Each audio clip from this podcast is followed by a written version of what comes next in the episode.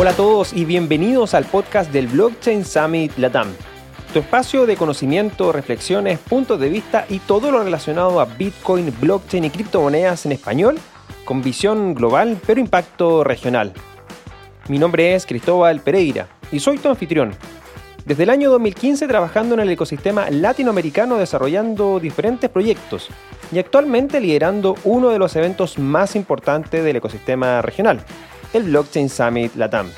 En este podcast conversamos con diferentes referentes globales y regionales para comprender y entender la actualidad en torno a esta tecnología, pero sobre todo participar y construir en conjunto la nueva Internet del valor y la confianza. Sean bienvenidos y bienvenidas.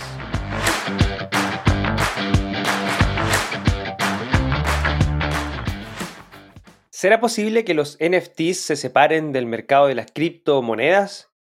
¿Qué falta en Latinoamérica para ser referentes en el mundo del arte digital asociado a los NFTs?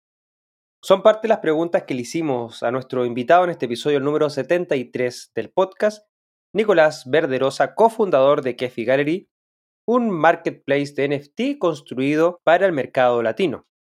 Partimos conversando sobre su experiencia y cómo llegó a trabajar en este proyecto, así como su visión respecto a lo que está sucediendo en la industria de NFTs a nivel global. Conocimos su opinión respecto al mercado. Si hay un espacio para que los NFTs crezcan y si ve en este mercado un descontrol por parte de inversionistas pensando que pueden especular de la misma manera que con el mercado tradicional de criptomonedas. ¿Será posible que el arte digital pueda desligarse de este mercado de criptomonedas? ¿Le afectará el bear market a los NFTs? Quédate para conocer la opinión de Nicolás. Finalmente le preguntamos sobre su visión respecto al mercado latinoamericano de artistas e inversionistas y nos adentramos en conocer qué falta para ser referentes a nivel global. Antes de partir te comparto unas breves palabras de nuestros patrocinadores. Si quieres adentrarte en entender de mejor manera la tecnología blockchain y el desarrollo de los criptoactivos, te invito a tomar alguno de los más de 20 cursos disponibles que Blockchain Academy Chile tiene para ti en sus diferentes especializaciones como programación, negocios, inversiones y legal tech. Aprende Bitcoin con el curso Bitcoin para principiantes o aprenda a desarrollar contratos inteligentes. O si quieres aprender sobre finanzas descentralizadas y otros varios temas, entonces únete ya a una comunidad de más de 2.500 profesionales blockchain con beneficios y canales de comunicación exclusivos para conectarte y visualizar las nuevas oportunidades que nos entrega esta tecnología día a día. Cuentan con cursos gratuitos y pagos que van desde los 19 dólares. Así que ya lo sabes, ingresa a su página web blockchainacademy.cl para conocer más información. Blockchain Academy Chile formando talento blockchain. El equipo de liderazgo de Amber tiene una amplia experiencia con empresas de finanzas de primer nivel, como Morgan Stanley, Goldman Sachs, Citadel y Bloomberg. Algunos de sus inversores son Tiger Global, DSM, Paradigm, Pantera, Coinbase Ventures, Polychain y muchos más. Su producto principal, Amber Group, es Amber App y es una aplicación de criptofinanzas completa, diseñada para ganar rendimientos con planes fijos o flexibles, comprar, operar e invertir en criptomonedas. Los nuevos usuarios pueden ganar hasta un 16% de ahorros fijos con Bitcoin, Ether y dólares en monedas estables durante 10 días y un bono de bienvenida de 18 dólares. Simple, rápido y sin hacer nada. Sus funciones. Swap, trading al contado y con margen. Función de ahorros para una inversión sólida y de alto rendimiento. O ahorros flexibles de acumulación diaria al depositar con retiros flexibles. Inversión en Bitcoin Ether y los dólares también en monedas estables. Con Amber puedes recibir pagos de intereses diarios simplemente guardando tus criptoactivos en su billetera.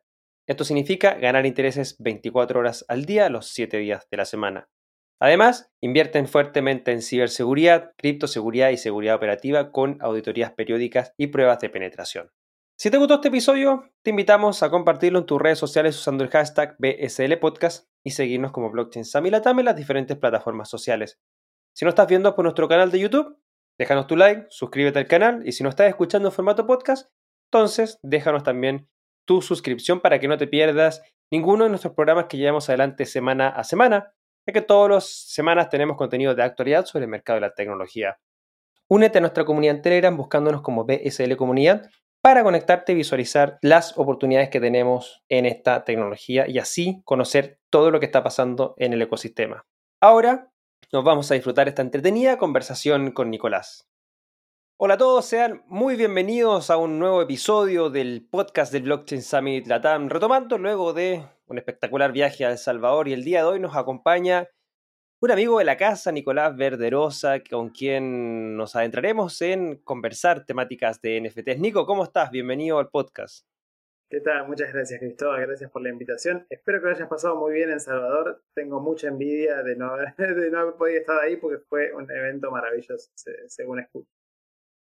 Sí, fue espectacular el evento y, esperamos estar compartiendo prontamente algunos videos bastante interesantes sobre esa experiencia, pero bueno, hay mucho material de muchas personas que estuvieron ahí eh, conversando, analizando, pero en resumidas cuentas, soy un, un, bullish en relación a lo que está pasando en El Salvador.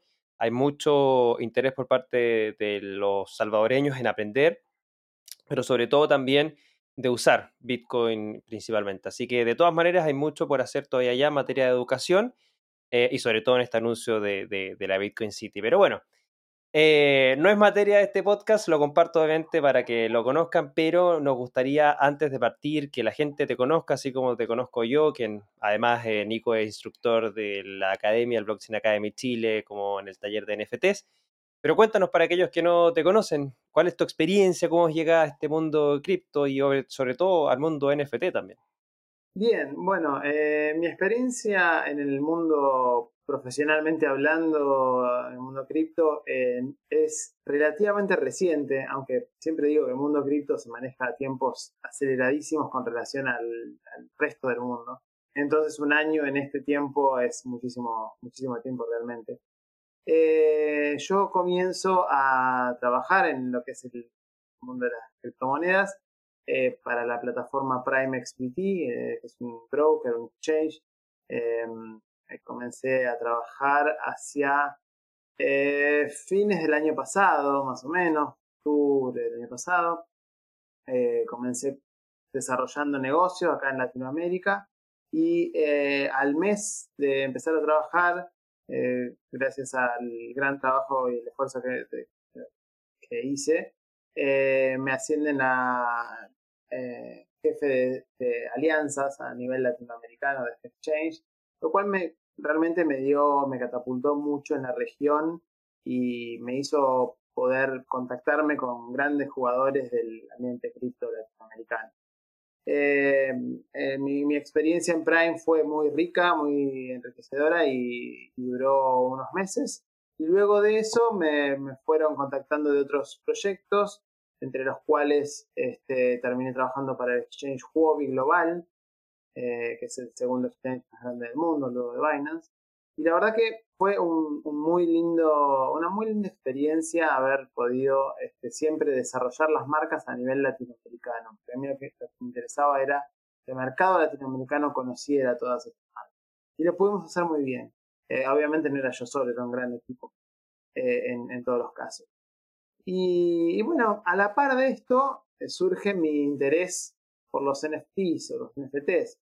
Sobre todo eh, el año pasado, cuando, empieza a mencionarse el tema de los NFTs eh, y, a popularizarse en el ámbito más que nada del arte digital, fue cuando empecé a, meterme en este mundo y darme cuenta de cómo se manejaban, qué era un NFT, para qué servía, en qué redes se trabajaba y demás. Así que bueno, esto fue el, Además, yo tengo un, background artístico también, eh, así que era como unir las dos pasiones que son el arte y las criptomonedas. Eh, y ahí fuimos, ahí, ahí nos adentramos. Interesante esa base artística porque, bueno, claramente se, junta este mundo ideal, ¿no? De la tecnología, eh, la tokenización y el arte como, como uno de los hobbies y claramente aparece este proyecto que nos vamos a entrar ya prontamente en Kefi Gallery para, para, conocer más de esto, pero antes conocer un poco el panorama que estamos viendo actualmente en lo que es el NFT, que claramente es una forma de activo digital, ¿cierto? Que este año 2021 sufrió eh, un boom bastante importante, eh, que si bien a nivel histórico los NFTs datan aproximadamente de 2014, el 2021 ha sido el gran año de los NFTs. Ahora, ¿cómo evalúas este, este desarrollo en los mercados de NFTs? ¿Y, crees tú si ya ha pasado el boom o todavía queda algo de espacio para crecer? Eh, arranco por esa parte. No, creo que haya pasado el boom. Eh, creo que todavía estamos en esa ola. Eh, como todo en cripto, van apareciendo nuevas modas, si se quiere, pero mm, las cosas no van siendo descartadas. Quizás aparecen nuevas tecnologías o, nuevas, nuevos tipos de plataformas o, lo que sea para mejorar los servicios brindados por los distintos proyectos. El ejemplo claro es, eh, siempre digo lo mismo, cuando aparecen los contratos inteligentes y los contratos inteligentes se siguen utilizando, aparece todas las finanzas descentralizadas y las finanzas descentralizadas se siguen utilizando. Los swaps, los eh, lugares para hacer farming o staking, siguen siendo muy populares hoy. Eh, no es que porque surgió la moda de los, los NFTs, las finanzas descentralizadas o DeFi fueron abandonadas. Siempre hay lugar para todo y esto es lo rico del mundo de, blockchain, la tecnología blockchain es que eh, siempre se suma, no se resta. Así que si bien en algún momento es muy probable que los NFTs empiecen a, perder esa, esa, moda, todavía hoy estamos en, el auge pleno, yo creo. Sí, hay, hay, algo bastante interesante que tiene que ver con, con qué es lo que finalmente ha venido como marcando esta tendencia a los NFTs, ¿no es cierto? Porque igual uno, uno, uno habla de NFT en carácter general, pero, pero existen distintos tipos eh, de, llamémoslo así, eh, formatos, ¿cierto?, de, de NFT. Está el, arte digital, están también los coleccionables o estas formas de, eh, asociados al mundo más deportivo. Eh, también está todo el mundo asociado al, gaming. ¿Cómo has, visto, ¿Cómo has visto tú ese desarrollo en términos de estos como tres grandes tendencias o corrientes dentro del mundo de NFTs que se han también posicionado este año? Sí, sin duda alguna, el, top uno de esos tres que mencionaste es el gaming. Eh, todo lo que tenga que ver con juegos play to earn, que, ya de por sí tienen una, un gran auge, con Axie Infinity, con este, Plant vs. Undead, con eh, Arena eh, y otros tantos más, por, e, justamente por el hecho de que los jugadores pueden ganar dinero jugando que, mejor, ¿no? Eh, y todos estos están incorporando o han incorporado desde sus inicios eh, tecnología de NFTs. O sea, eh, los, los, personajes son NFTs, los, las armas o los equipamientos o cualquiera sea la, los, digamos, ítems del, de cada uno de los juegos, son todos NFTs. Y esto está muy bueno y realmente hay un, mercado muy grande en eso.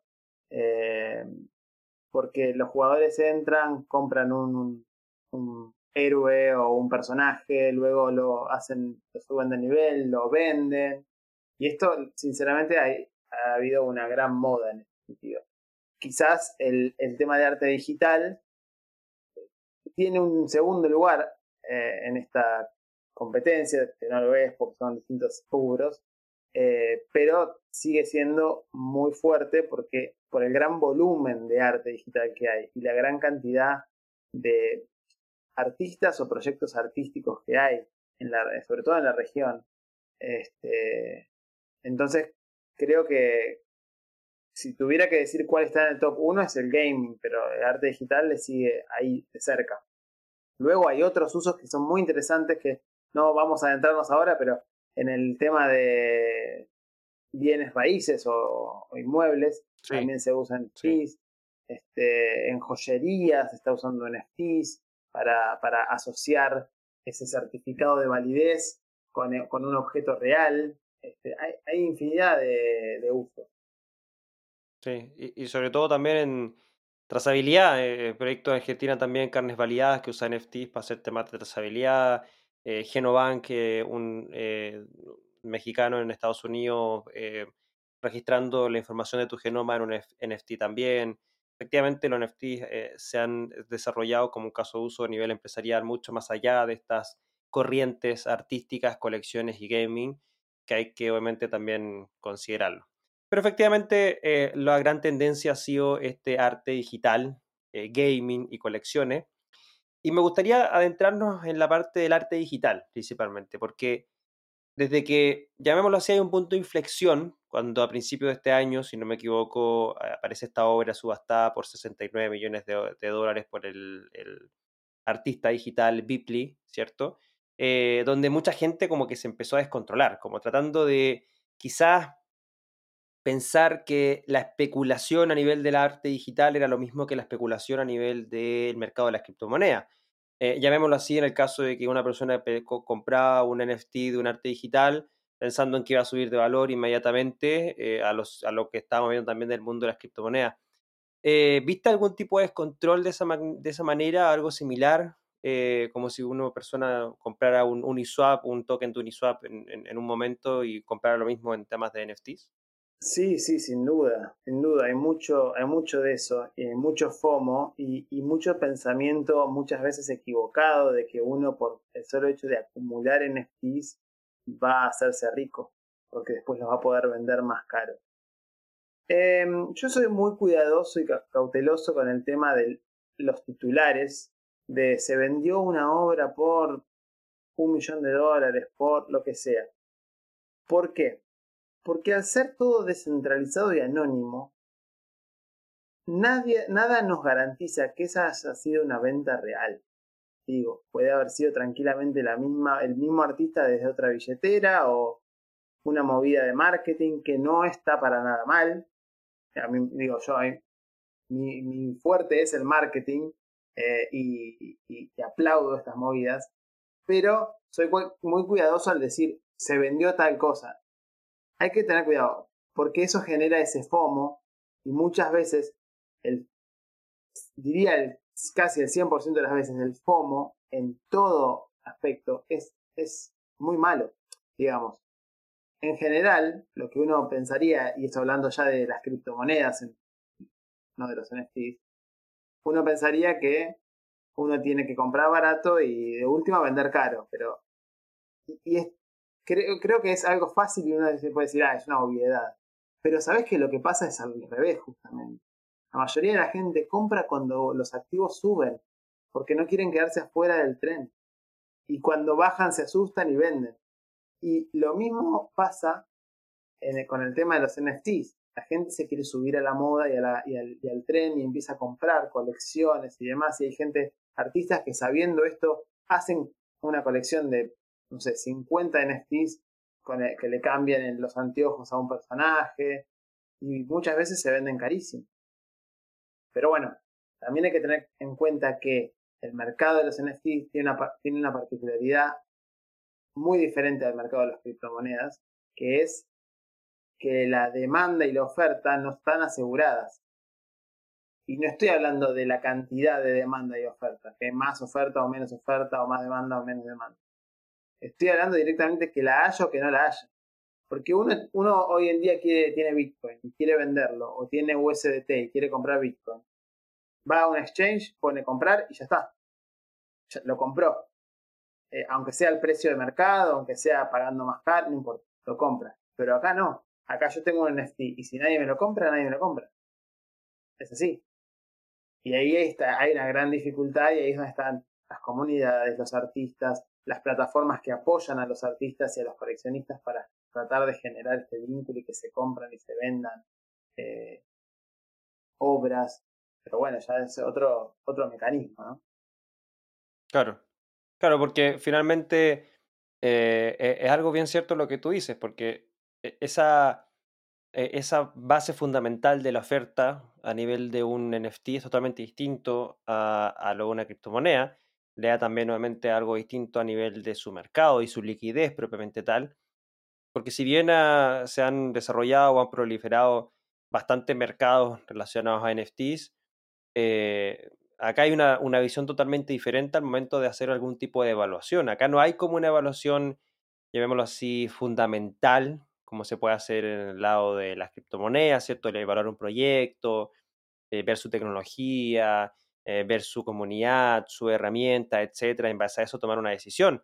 Acá es directamente como la relación que tú puedas tener con el artista. Eh, es un análisis diferente, es como incluso sentirte identificado en el mismo artista para, para adquirir su obra, parte de su, de su historia, eh, y muchas veces para, obviamente, con el solo hecho de, de, mantener una obra del, del, artista, ¿no? Tampoco incluso con, con, con, el mero hecho especular, transfiriendo un poco lo que pasa en el arte tradicional. El arte tradicional es, es, eso, o sea, es colección, es identificarse con el artista, y acá en el arte digital eh, podemos ver lo mismo, pero, pero me pasa que todavía, y ahí te pregunto, está muy asociado este tema de las criptomonedas con los NFTs finalmente, porque como que se, se, incorpora dentro del mismo saco criptoactivos, criptomonedas, tokens fungibles, tokens no fungibles, etc. ¿Crees que eh, eh, eh, en algún momento se pueda separar esto realmente y que corran por carriles totalmente diferentes? más una, una, pregunta muy, muy interesante y, y a veces difícil de contestar porque bueno, este, el mercado de los NFTs es muy nuevo eh, y, el mercado de las criptomonedas ya le lleva una ventaja en, tiempo bastante importante. Pero hemos visto que, sobre todo a, comienzos de este año, luego de la gran subida de Bitcoin a los 60 mil y monedas, que cayó y estuvo varios meses en, baja, eh, y ahora estamos ahí en una especie de no sabemos si va a subir, si va a bajar. Eh, y se vio que los mercados de los, del el mercado en general de los NFTs creció. Entonces, eso demuestra que sí hay una separación entre lo que son las criptomonedas y los NFTs. Obviamente que eh, quizás en un mercado bajista haya menos, menos compras o menos ventas o lo que sea de NFTs y en un mercado alcista haya más porque hay más dinero o más criptomonedas eh, circulando en el mercado. Pero es mucho más diferenciable el mercado de los NFTs de, por ejemplo, de Bitcoin que cualquiera de las otras cientos o miles de criptomonedas que hay dando vueltas con relación a Bitcoin. Porque sabemos, cuando Bitcoin sube, las monedas tienden a subir, cuando Bitcoin baja, las otras monedas tienden a bajar. Esto no sucede necesariamente con, con los NFTs. Y es más que nada por lo que decías vos, porque la forma de analizarlo es distinto. La forma de analizarlo es distinto. Y además, la naturaleza es distinta, es otra cosa. Si bien usa la tecnología blockchain, es otra cosa totalmente distinta. De hecho, yo hasta pregonaría por no llamarlos más NFT, por, por, por no darles el vínculo de token. Si bien lo es, no importa, pero digo, para, para no asociarlo con, con, las criptomonedas, son artículos coleccionables, digitales, son lo que fuere. Eh, porque eh, si no, estamos minimizando que todo lo que use tecnología blockchain es el token en sí, y esto está bien son un token en particular, técnicamente hablando, porque uno los puede tener en su billetera y demás. Pero quizás confunde esa, esa asimilación. Sí, eh, confunde o mantiene ese, esa unión entre, entre criptoactivos, ¿cierto? Llamémoslo así, criptomonedas y tokens en general con, con estas formas de obra o arte digital. Eh, comparto esa, esa apreciación tuya de que quizás mantenerlo con el concepto de NFT lo incorpora dentro de un mundo en el cual eh, no debiese recaer, porque finalmente estaríamos viendo esto como un arte digital solamente. Eh, incluso eh, el arte digital existe hace mucho tiempo, lo que pasa es que hoy día ya tenemos una representación, ¿cierto? Digital con firmas digitales únicas que le da ese carácter de autoría a un autor y todos los beneficios que, que contrae, pero finalmente termina siendo un arte digital hoy día incorporándole finalmente una, una, firma única por medio de esta tecnología blockchain. Sin duda. Em, e, entonces, claro, sigo esa línea y sigo esa tendencia y, sería bueno ver esa separación, o sea, hablar de arte digital coleccionables eh, y ese tipo de, términos más que seguir asociándolos con NFTs, donde ahí recae obviamente en este mundo más de criptoactivos y de mercado financiero. Y te lo pregunto porque tú lo mencionaste, finalmente el, el, mercado de criptoactivos en general está muy ligado a las criptomonedas y aún más ligado a lo que sucede en Bitcoin. Sabemos que Bitcoin tiene un, un ciclo de cuatro años producto de este halving, donde el año posterior al halving vemos crecidas o mercados alcistas y los años consecuentemente después vienen un mercado bajista o el mercado, llamémoslo así, el bear market o el invierno cripto que ya se había vivido anteriormente y eso hace que literalmente todo el criptomercado y todos los criptoactivos tiendan a bajar en su valor y después de dos años previo al halving ya nuevamente empieza una subida eh, nuevamente. ¿Tú crees que en ese eh, eh, pudiésemos ver quizá el próximo año 2022, que en teoría, ¿cierto?, vendría este mercado bajista, un desacople donde veamos todavía un mercado de NFTs o, llamémoslo así hoy día, arte digital separado a lo que, lo que debiésemos ver del criptomercado?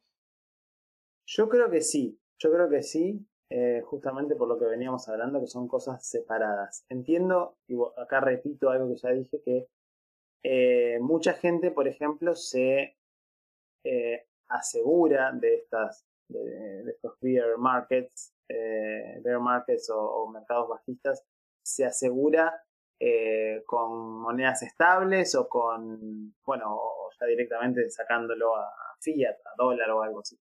Pero, y, y, eso hace que por ahí ni siquiera toque sus criptomonedas durante un tiempo prolongado.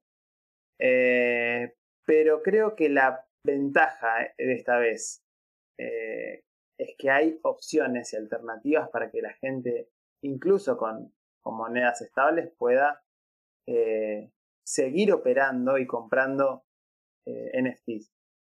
Comprando NFTs, comprando artículos coleccionables, comprando arte digital, todo lo que, lo que venimos hablando.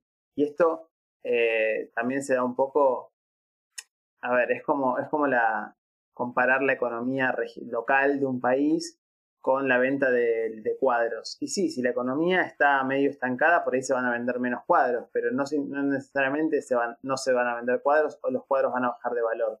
No, van a tener el mismo valor, por ahí se venden menos, pero, pero el mercado va a seguir existiendo y, los valores en sí de los, de los artículos no van a bajar para mí. Claro.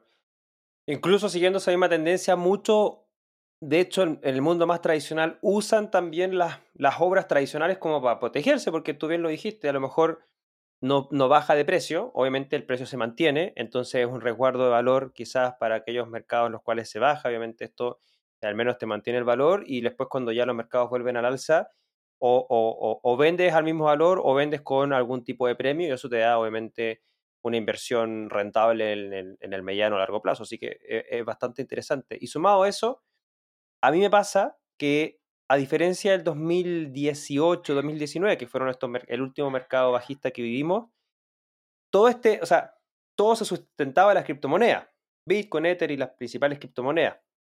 DeFi no existía fuertemente, NFTs mucho menos, mucho menos lo, lo, que es juego y mucho menos lo que es el metaverso. Entonces, como que yo estoy viendo que hay cuatro como líneas de tendencias que me van, me están diciendo a mí que lo más probable es que el mercado bajista, literalmente, que lo hemos visto antes, ¿cierto? Pueda volver a suceder tan fuerte como lo vivimos anteriormente. No sé si sea así, porque existen estas otras tendencias que le van a dar cierto nivel de soporte. Incluso, ya sabemos que muchos jugadores de juegos como Axie Infinity y todos los asociados a NFT Gaming han entrado a, cripto por eso. O sea, no ni siquiera pasando por Bitcoin, por Ethereum ni nada, sino que por los mismos juegos y ellos juegan, juegan sin importarle literalmente como el mercado alcista, bajista, como son cosas que ellos no manejan. Entonces, como que me da ese nivel de, al menos, eh, eh, interés de que va a seguir existiendo y ahora que se vende, entre comillas, eh, la otra tendencia que es el metaverso, que también se va a estar ahí desarrollando el próximo año. ¿Será posible ver eso? Dices tú como un, como un soporte en, esta, en estos ecosistemas alternativos al de las criptomonedas? Sí, sí, totalmente de acuerdo. Este, hay muchas opciones para mantener el mercado con un soporte. Vos las mencionaste. son exactamente esas. Eh, y el metaverso es algo que se va a explotar y para mí ese va a ser el próximo boom. Pero, por ejemplo, no va a ser algo que, deje de lado las, las NFTs, porque tranquilamente el metaverso puede ser asociado con los NFTs. Pero todo esto hace que ya no sea meramente una especulación y por eso es que viene un mercado bajista. Porque antes, para, antes ¿cuál es, cuál es el, el porqué del mercado bajista eh, y esos ciclos? Porque era pura, pura especulación. Agarremos, tomemos Bitcoin nada más. Eh, ya se sabía que cada cuatro años, se sabe que cada cuatro años hay un halving, porque la cantidad de bloques, pero más o menos los años son cuatro años. Entonces, el halving hace que haya menos eh, suministro en la calle de Bitcoin a, mayor, digamos, a menor oferta. Y si teniendo en cuenta que la, demanda se mantenga o se aumente, el precio va a aumentar. Es una regla básica de economía, oferta y demanda. Y por eso es que hay estos ciclos, porque eh, cuando está llegando el halving hay una especulación con que va a haber menos Bitcoin, entonces la gente compra y después cuando se enfría eso, eh, ya es una mera especulación y, los grandes capitales, las ballenas, empiezan a hacer sus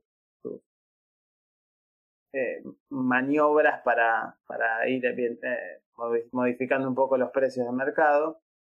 Pero acá ya estamos hablando de que hay otra cosa. Acá no es solamente un gráfico de en trading Acá es, un, acá es otra cosa. Acá es eh, productos concretos, servicios concretos y, cosas totalmente ajenas al mercado de las criptomonedas. Entonces, eh, quizás haya un mercado bajista, pero para mí no va a ser tan fuerte la caída como vimos en el 2017, después del 2017-2018.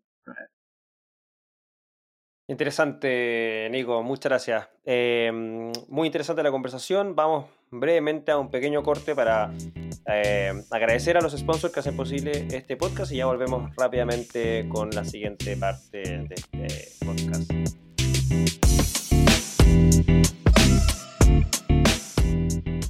¿Qué te pareció la conversación con Nicolás hasta ahora? Interesante lo que nos comentó sobre el mercado de NFTs y su desacople del mercado de criptomonedas tradicional. Antes de continuar y adentrarnos en conocer más sobre Kefi Gallery y el mercado de NFTs en Latinoamérica, te comparto unas breves palabras de nuestros patrocinadores. Amber Group es una plataforma de criptofinanzas que garantiza una rentabilidad atractiva y herramientas de gestión de carteras muy sofisticadas para sus clientes retail e institucionales.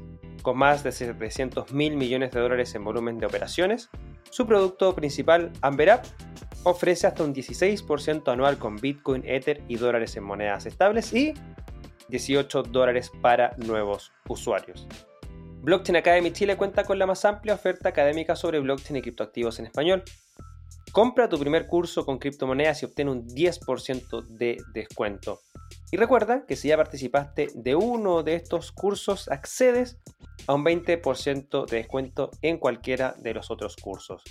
Para revisar los productos y servicios de nuestros patrocinadores, sigue los enlaces que se encuentran en la descripción de este video podcast. Antes de seguir, recuerda dejarnos tu like y suscribirte a este canal de YouTube o también suscribirte en formato podcast en Spotify o Apple Podcast. Y ahora, seguimos adelante con esta entretenida conversación.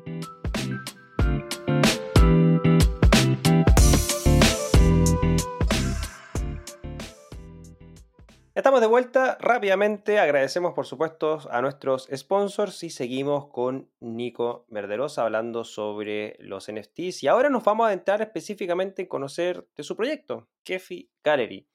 ¿Cómo nace esta idea, Nika? ¿Cómo, ¿Cómo, dentro de esta experiencia que viniste hablándonos al principio del mundo trading, del mundo de plataformas de intercambio, Prime XPT, luego Hobby, llega esto de, de una galería marketplace NFT?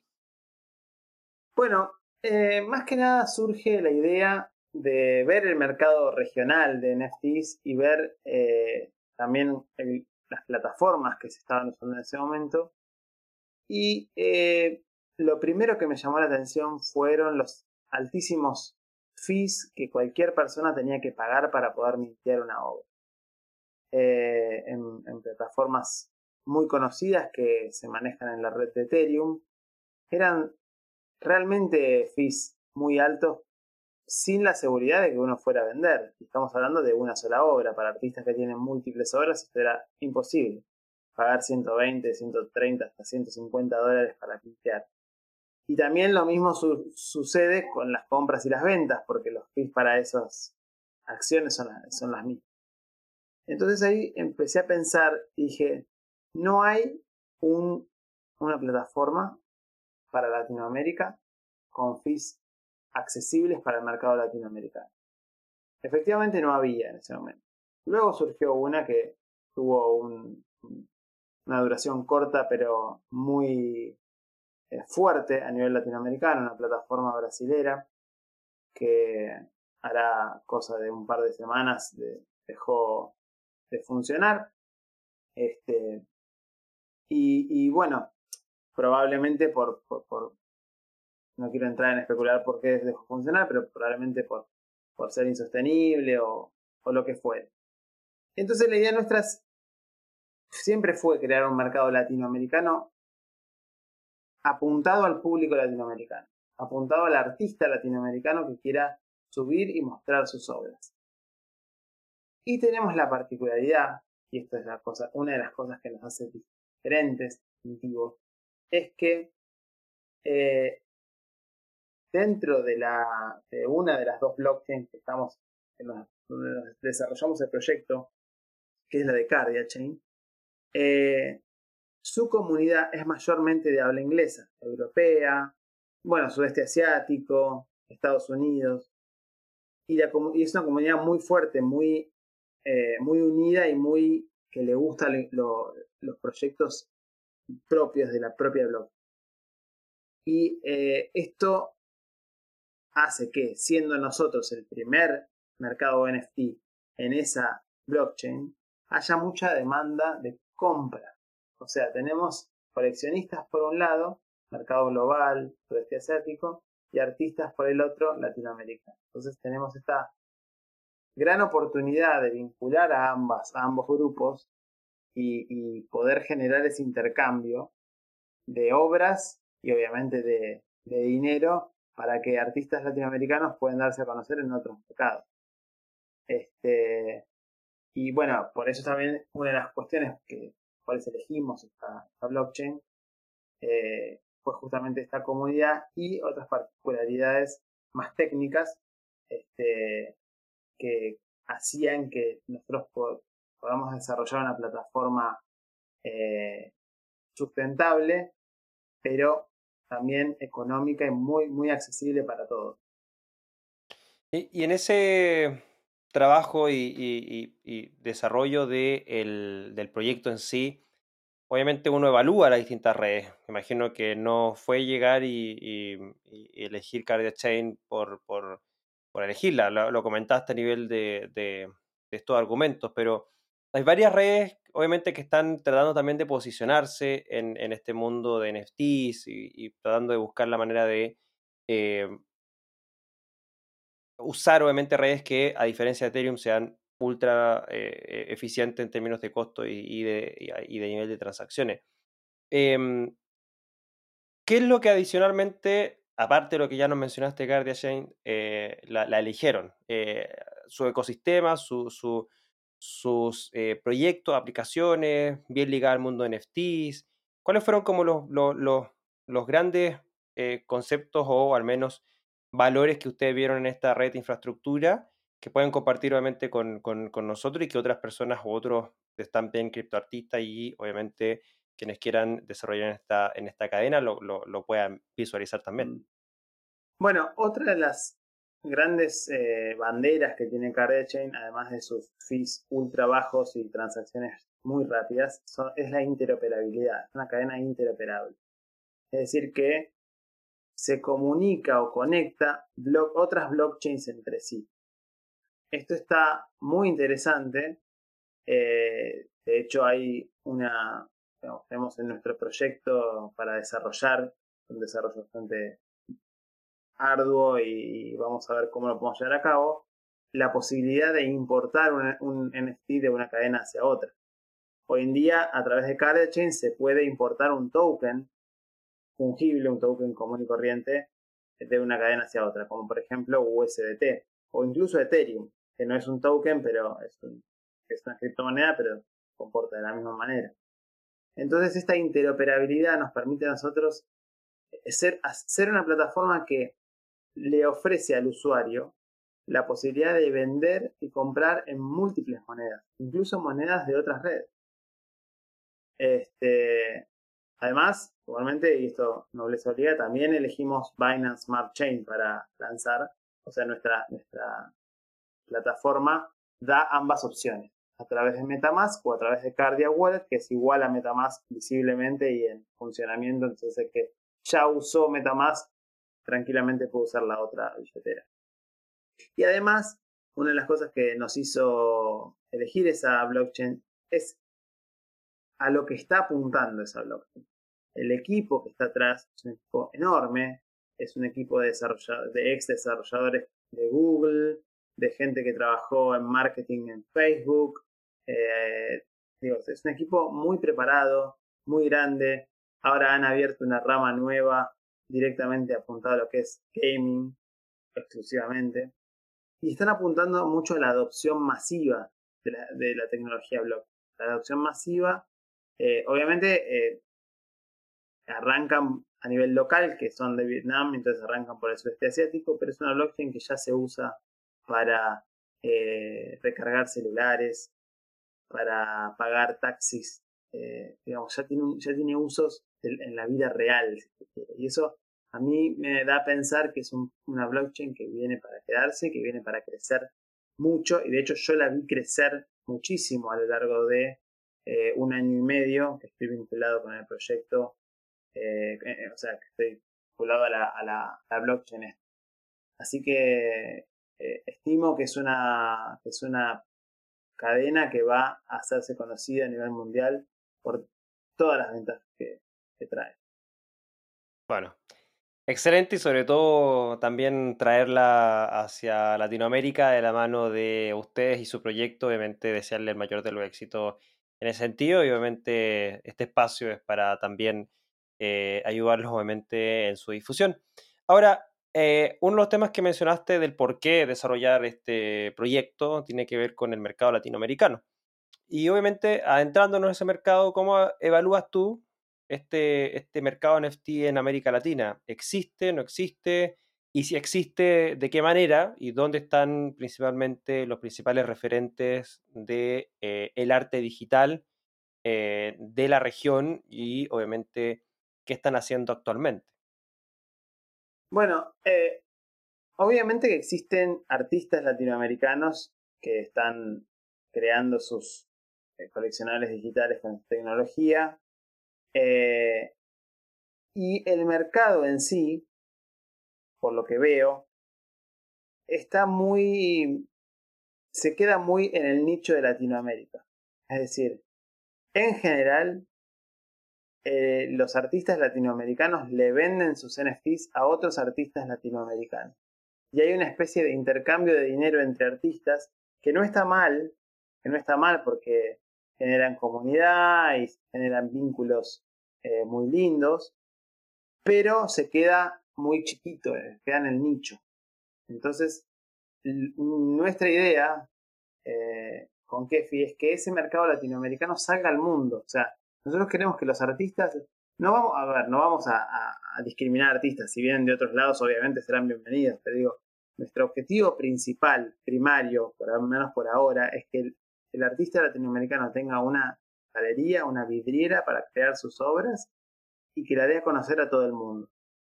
Entonces, eh, o incluso dentro del mundo latinoamericano, que sea, que lo dé a conocer a coleccionistas, a gente que quiera entrar a comprar estas obras, que no necesariamente sean artistas o creadores. Y a eso vamos a apuntar fuertemente, con campañas de marketing, de concientización, de exposición de, la plataforma, eh, eh, distintas herramientas para dar a conocer la plataforma y sus artistas a gente que vengan más del lado del coleccionismo de arte, por ejemplo. Perfecto. Eh, eh, y, en esa, y en ese lado de, em, de artista y el otro lado de inversionista, como tú bien dices, este trabajo ahí de marketing que se va a realizar. Llama la atención quizás saber cuál es la profundidad o si existen también inversores latinoamericanos, principalmente para, para dar el impulso de este, de este mercado, porque obviamente necesitamos el lado de la oferta, que son los artistas, pero también el lado de la demanda, que son los eh, inversores. ¿Cómo ves tú o cómo estás viendo el lado del inversionista? ¿Existe o no existe? ¿Hay? ¿Está creciendo? ¿No está creciendo? O, Existir. Y si no está, dale.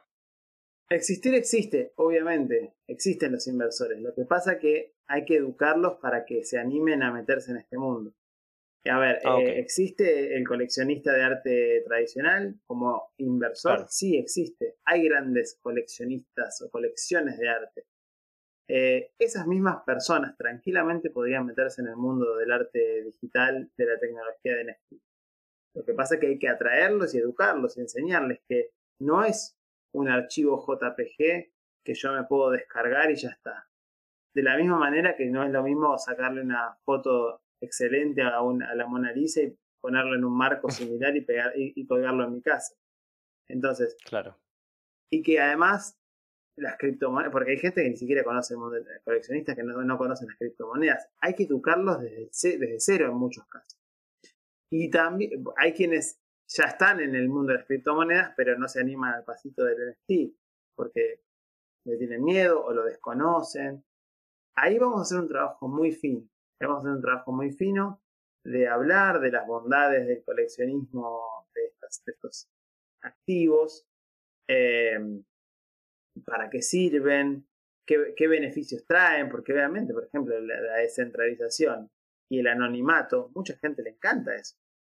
Este, poder comprar un artículo de lujo muchas veces, porque puede ser una obra de algún artista incluso muy reconocido en el mundo tradicional, y, comprarlo sin necesidad de rendirle cuentas a nadie. No sé si me explico. Entonces, eh, existen los coleccionistas, pero hay que atraerlos hay que, darles a conocer este mundo y ahí es donde vamos a hacer mucha, mucho hincapié. Y bueno, para finalizar, Nico, ¿qué ves tú que pudiese faltarnos en la región América Latina para posicionarnos? Y si tú ves, obviamente, que se puede posicionar América Latina como un referente en el mundo de los. Conocemos de bastantes artistas digitales que son reconocidos a nivel eh, global eh, y por ahí obviamente se está dando a conocer también del mundo del arte digital. Pero faltará algo más en términos de nuestra región convertirse en un gran referente también de eh, tanto artistas digitales como de inversionistas comparado con el resto del mundo?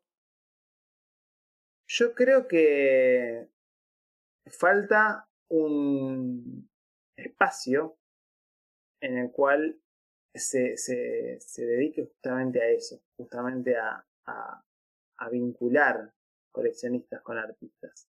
Eh, falta un espacio en el cual los artistas se sientan cómodos creando sus obras eh, y, que sepan que hay gente que los está mirando, que no son necesariamente otros colegas, sino son gente que van a querer comprar sus obras. Eh, también siento que esto no lo garantiza ninguna otra plataforma, de hecho.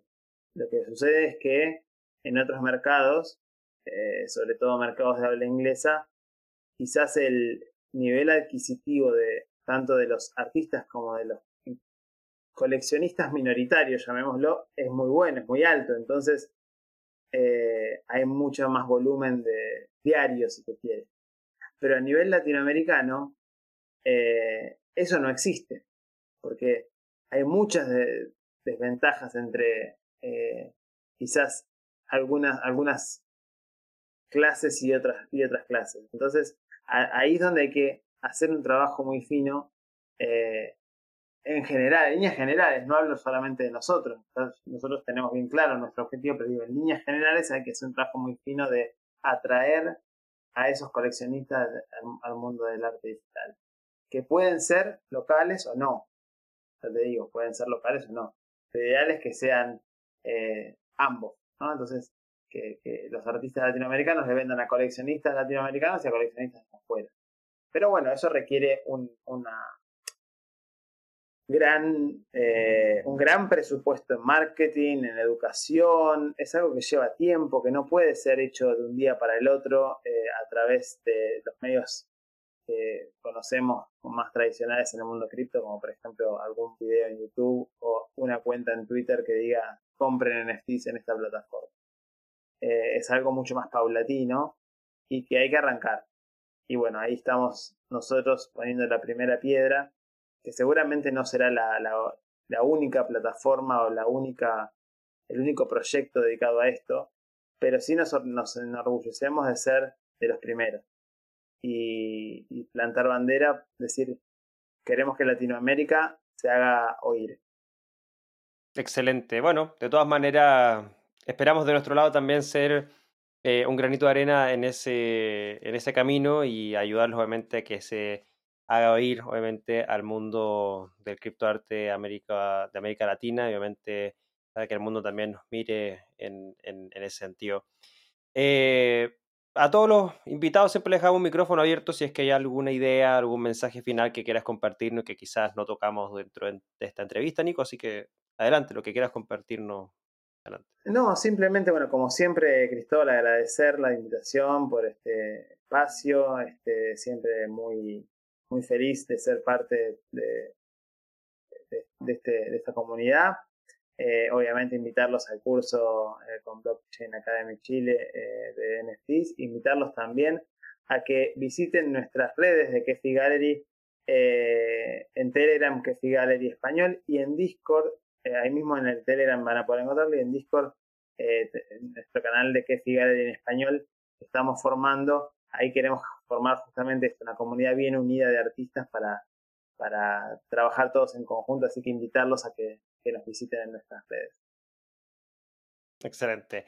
Todas las redes también las van a encontrar en la descripción de este programa, ya sea nos estás viendo por YouTube o en podcast, la vas a encontrar ahí. Eh, y tu Twitter, eh, Nico, también si quieres seguirte en tu, en tu Twitter o otras redes sociales. Mi Twitter es eh, arroba Nico Verderosa, ahí van a poder seguirme a mí personalmente. Este, últimamente mi Twitter está plagado de, obras y artistas y demás, pero suelo ser bastante variado en la temática. Excelente. Bueno, también lo encuentran en la descripción de este programa, así que ya lo saben, Nico o Kefi Galería vamos a estar compartiendo sus enlaces también en la descripción. Y por supuesto, agradecerle a todos y cada uno de ustedes por habernos acompañado durante este podcast, esta nueva entrevista de nuestro podcast. Si nos estás viendo por nuestro canal de YouTube, bueno, déjanos tu like, obviamente, déjanos también tu comentario, qué te pareció esta entrevista y suscríbete al canal para que no te pierdas ninguno de nuestros programas semanales. Y si nos estás escuchando en formato podcast en Spotify o Apple Podcast, suscríbete para que tampoco te pierdas estas conversaciones semana a semana ni tampoco ves el contrarreloj en formato diferido. Agradecemos a nuestros patrocinadores, Blockchain Academy Chile y también Amber Group por ser parte de este programa. Y te recordamos que puedes seguirnos en nuestras redes sociales también, como Blog Summit LA en Twitter, Blockchain Summit Latam en Facebook e Instagram, y también unirte a nuestra comunidad en Telegram como BSL Comunidad. Por último, nuestra página web, blockchainsummit.la, toda la información la encuentras ahí, todos estos programas transcritos por si quieres leer algún tema en particular o no puedes escuchar o ver el video, bueno, tienes ahí también en formato escrito este programa. Nico, muchas gracias por habernos acompañado y esperamos tenerte prontamente en este programa nuevamente. Por favor, un placer. Que estén muy bien a todos. Chao, chao. Te recordamos que el Blockchain Summit Latam es uno de los eventos íconos de Latinoamérica sobre Bitcoin, blockchain y criptomonedas en español, atrayendo más de 300 speakers e impactando a más de 10.000 personas en sus cinco ediciones.